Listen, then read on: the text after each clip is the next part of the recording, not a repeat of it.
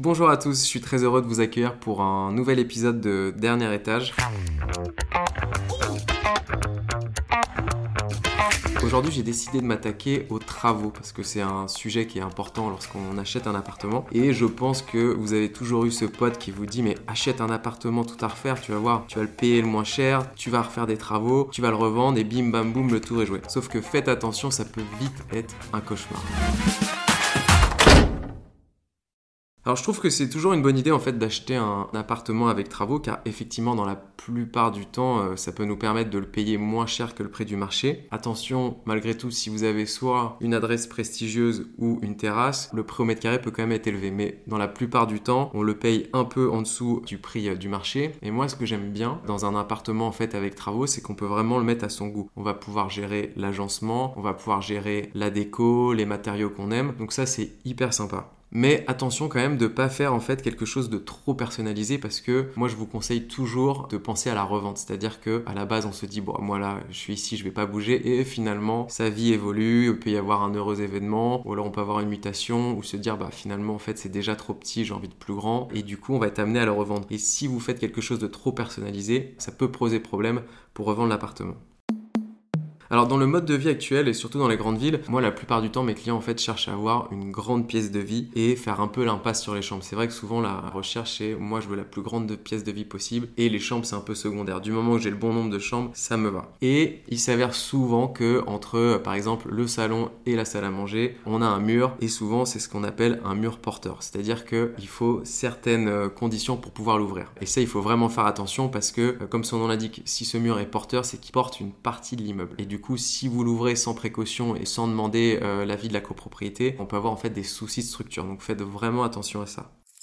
Mes conseils pour euh, l'ouverture d'un mur porteur, bah dans un premier temps, en fait, on va faire passer un architecte et un BET. Un BET, en fait, c'est un bureau d'études qui, lui, va valider ou non l'ouverture d'un mur porteur. Il faut savoir que plus on est dans les étages élevés, normalement, moins il y a de difficultés à l'ouvrir, tout simplement parce qu'en fait, on va porter moins de choses au niveau de l'immeuble. C'est-à-dire que si vous êtes au cinquième ou au dernier étage, en fait, vous avez juste la toiture, donc le mur porte moins de choses. Maintenant, si vous êtes au premier ou au deuxième, on peut avoir un refus de l'architecte parce qu'en fait, bah, vous avez déjà les étages du dessus qui ont ouvert leur pièce et du coup bah, le mur que vous avez porte vraiment une grosse partie de l'immeuble donc ça va être compliqué de l'ouvrir voire impossible. Mais souvent ils vont donner leur aval en euh, prenant en compte bah, justement le poids des autres murs et du coup permettre de mettre en fait un IPN qui va en fait remplacer ce mur porteur. Donc quand la réponse est positive de l'architecte en fait lui il va faire un dossier avec le bureau d'études que vous allez devoir présenter à l'assemblée générale. L'assemblée générale en fait c'est euh, ce qui va vous permettre de demander l'accord des autres copropriétaires de l'immeuble. Parce que vous devez avoir leur validation pour pouvoir ouvrir ce mur. À partir du moment où vous avez l'accord de la copropriété, vous pouvez ouvrir le mur. Je vous conseille toujours vraiment de respecter ce système-là, parce qu'en fait, si vous cassez le mur porteur, même si vous avez eu l'accord de l'architecte et qu'en fait, vous n'avez pas demandé à la copropriété, le jour de la revente, c'est très simple. En fait, le notaire, le jour de la promesse de vente, va arriver avec le plan, va dire, bah monsieur, donc euh, c'est bien le plan initial, vous avez bien salon, salle à manger. Ah bah non, moi en fait, j'ai ouvert entre les deux, et là, patatras, il va vous demander, mais vous avez demandé euh, l'accord de la copropriété Ah bah non, et là, hop, signature annulée, vous devez mettre en conformité, et du coup, vous avez perdu votre acheteur et la vente. Donc, faites hyper attention. Il y a un autre point euh, qui est euh, aussi important euh, lorsqu'on rénove un appartement, c'est l'électricité. Moi, je conseille toujours en fait de donner ce qu'on appelle le diagnostic électrique à son électricien ou à son entrepreneur. En fait, quand vous achetez un appartement, vous avez l'ensemble des diagnostics de l'appartement, c'est-à-dire thermite, plomb, amiante, etc. Et en fait, dans ce diagnostic électrique, vous allez retrouver toutes les anomalies électriques de l'appartement. Donc en fait, l'entrepreneur va déjà avoir accès à tout ce qu'il faut refaire. Et je vous conseille aussi, ce qui est très important, c'est le plan électrique, c'est-à-dire en fait où vous allez placer les prises dans l'appartement. Parce que ça a l'air anodin comme ça, mais après pour le confort de vie, c'est primordial de bien le faire et de le faire avec un professionnel. Notamment voilà le nombre de prises, l'emplacement du lustre, ça va déterminer l'aménagement de votre espace et euh, notamment la cuisine. Si vous manquez de prises parce qu'il faut penser bah, à la machine à café, au grille-pain, au micro-ondes, à la hotte. Et en fait, tout ça, bah, ça multiplie les prises. Et si vous n'en avez pas assez, bah, c'est vite un casse-tête. Et je trouve que c'est pas très joli de rajouter des multiprises partout. D'ailleurs, ça peut être dangereux au niveau de sa cuisine. Il y a un gros point aussi qui est important ou, sur lequel il faut être vigilant. Quand vous achetez un appartement, il peut s'avérer que vous avez en fait du simple vitrage au niveau des fenêtres. C'est vrai que c'est un peu le niveau euh, zéro de l'isolation, que ce soit thermique ou phonique. Donc vous dites, bah moi voilà, je vais changer les fenêtres. Moi je trouve ça tout à fait bien parce qu'effectivement en mettant du double vitrage, bah, vous allez avoir une meilleure isolation, donc une consommation de chauffage qui va être moindre. Et puis aussi même pour s'isoler un peu du bruit, parce que je parle notamment à Paris, on peut avoir quand même un problème de bruit si vous êtes sur rue. Mais il faut faire attention parce qu'en fait, il peut s'avérer que dans certaines copropriétés, vous avez un type de fenêtre à respecter. Vous pouvez remarquer d'ailleurs que dans, certains euh, euh, immeubles, quand vous vous promenez, bah, vous avez parfois euh, des fenêtres où tout le monde a une baguette en fait en hauteur et du coup bah, si c'est toutes les mêmes, c'est qu'il y a une raison. Donc faites attention à ça. Si on pousse le vis encore un peu plus loin, euh, il y a même des copropriétés qui vous demandent de mettre la même finition qu'eux. C'est-à-dire que euh, vous avez tendance à vouloir du PVC parce que euh, c'est moins cher. Et ben non, dans certaines copropriétés parisiennes, il faut mettre du bois. alors c'est beaucoup plus cher. Après, c'est vrai que le rendu, moi je le trouve juste exceptionnel mais je pense que ça peut être du simple au double si on passe, si on passe sur du bois. En tout cas, je suis tout à fait d'accord pour que c'est une bonne idée de, toujours changer ces fenêtres parce que du coup ça va améliorer cette note euh, dont je vous ai parlé du DPE. Et même chose pour les volets, attention, vous pouvez pas repeindre vos volets comme vous le voulez, il faut respecter aussi euh, l'harmonie de la copropriété. Parfois, euh, si vos volets sont en mauvais état, c'est bien de le signaler en fait au syndic qui va parfois faire en fait une, commande groupée avec tous les copropriétaires et ça va vous permettre de payer moins cher. Donc on parle de changement de fenêtre, mais il y a aussi, euh, pour les, gens qui sont au dernier étage, on parle d'un changement de Velux. Enfin, faut savoir aussi, je euh, je sais pas si vous le savez, mais Velux c'est une marque, donc on dit plutôt fenêtre de toit. Si vous changez votre Velux, il n'y a pas de souci, euh, c'est quelque chose de très classique, vous remettez un nouveau en double vitrage.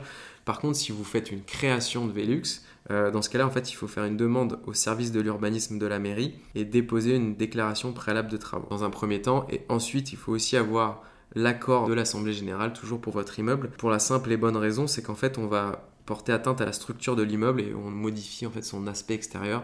Donc en fait, il faut que vos voisins soient d'accord. Et j'insiste vraiment, euh, c'est très important, notamment quand vous faites cette création de Velux, ce point d'assemblée générale pour que ça soit validé, parce que c'est en fait c'est la même chose que le mur porteur. C'est-à-dire que vous allez vous dire, moi j'ai pas envie de demander ni à l'urbanisme ni à mon immeuble, je mets mon Velux, j'ai une super lumière. Alors ok, vous n'allez pas euh, avoir de problématique le temps que vous habitez dedans, mais c'est toujours la même chose. Vous allez revendre, peut-être que votre notaire va vous dire non, non, mais t'inquiète pas, sauf qu'en fait, vous avez aussi le notaire de la partie adverse des acquéreurs qui va dire mais ah, en fait, il y, a un Velux qui a été créé euh, dans le, toit. Bah, en fait, euh, où sont les autorisations? Et là, c'est encore la même chose. Ils vont vous demander de régulariser. Et en fait, vous allez perdre un temps fou. Donc, euh, je conseille toujours de le faire avant de créer ce Velux. Il y a un autre, un autre point qui est important quand on achète un appartement qui est à refaire, c'est le chauffage. Alors, vous avez tout à fait la possibilité en fait de changer le système de chauffage. Bah, moi personnellement, euh, dans notre appartement, nous on était au chauffage gaz, on a décidé euh, de le supprimer pour passer à l'électrique pour la simple et bonne raison en fait, c'est que bah, nous la chaudière allait se retrouver dans une chambre, donc je trouvais que euh, c'était pas possible et ça allait être, ça allait être dangereux. Je vous dis de changer du chauffage gaz à l'électricité, c'est quand on est en individuel. Quand vous avez un chauffage collectif dans un immeuble, et eh ben encore la même chose, vous allez dire que je répète toujours la même chose, mais il faut l'accord de la copropriété, parce qu'en fait, on peut pas sortir du chauffage collectif comme ça. La simple et bonne raison, c'est qu'en fait, la chaudière de l'immeuble bah, est faite pour fonctionner avec un nombre d'appartements euh, qui a été décidé, et surtout, bah, en fait, ça va faire augmenter les charges des copropriétaires, puisque vous vous retirez du fonctionnement de cette chaudière. Souvent, copropriétaire, c'est avec un grand nom. Donc faites attention avec ça. Si vous avez un chauffage collectif, vous pouvez pas faire ce que vous voulez. Donc si jamais vous n'êtes pas content du système de chauffage collectif, vous pouvez toujours demander à la copropriété, bah, éventuellement peut-être de changer la chaudière pour moins consommer et avoir moins de charges.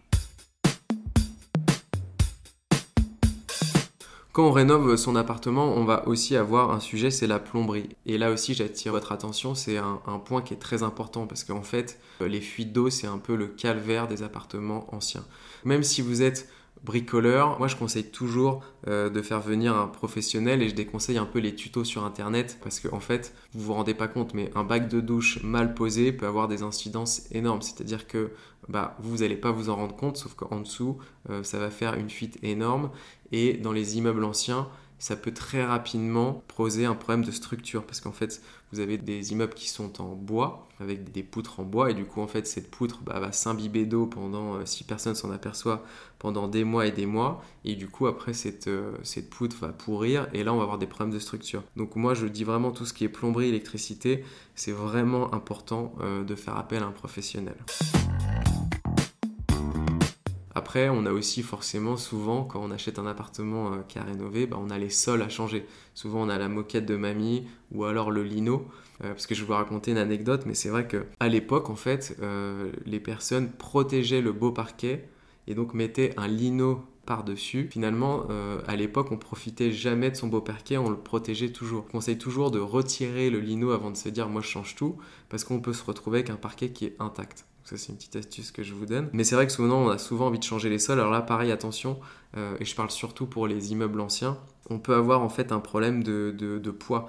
Et il faut faire attention de ne pas alourdir le sol. Je conseille toujours, si vous voulez recouler une chape, euh, de mettre une chape en béton allégé. Ce qui va éviter en fait de, bah, d'alourdir le sol et pareil de causer en fait des problèmes de structure. Sinon c'est vrai que dans du récent, bah, c'est plus facile, on peut limite si le, le sol est plat, bah, reposer directement dessus. Si vous avez un carrelage, vous reposez directement le parquet dessus ou alors toujours dans cette, euh, dans cette optique de rénovation énergétique, bah, éventuellement de réisoler le sol aussi. Ça va vous permettre de faire des économies sur votre facture d'énergie. Et donc de manière globale, si vous achetez un appartement à rénover, si vous prenez un, entrepreneur, bah moi je vous conseille en fait de faire plusieurs devis parce que ça peut être vraiment du simple au double en fonction des prestations. Faites attention aussi, c'est-à-dire que souvent l'entrepreneur lui va donner un devis de base. Maintenant, si vous optez bah, pour un, du marbre ou pour un carrelage qui est plutôt rare ou vous voulez un certain robinet, bah forcément, vous étonnez pas, le devis va augmenter. Donc voilà, en fait passer vraiment plusieurs entrepreneurs. Et surtout, pensez aussi à la rénovation énergétique. J'avais déjà dit dans un précédent podcast, mais autant augmenter la lettre du DPE. Donc euh, n'hésitez pas à isoler les murs, isoler euh, le plafond si vous le pouvez. C'est-à-dire que si vous faites une rénovation totale, autant en profiter pour améliorer la note énergétique et du coup, comme d'habitude, faire baisser euh, sa facture d'énergie parce que là, j'ai vu que l'électricité elle a encore augmenté. Et puis après, si vous êtes bricoleur, il y a des choses qu'on peut faire soi-même. Il faut savoir que le budget peinture est quelque chose qui coûte très cher. Donc si vous avez un peu de temps, bah, faites-le vous-même, ça fera déjà ça en moins. Et puis sinon, voilà, faites passer plusieurs entrepreneurs. Demandez également euh, bah, ce qu'ils ont fait comme chantier, s'ils ont des photos, quoi que ce soit, s'ils ont des recommandations, c'est toujours bien. Ça va vous éviter les pièges. Voilà à peu près ce qu'on pouvait dire euh, sur les travaux de manière euh, globale. Donc surtout si vous avez des questions ou des interrogations, bah, n'hésitez vraiment pas euh, à les poser en dessous de l'épisode ou sur mes réseaux sociaux. et puis bah, moi je vous retrouve très vite pour un nouvel épisode de Dernier Étage.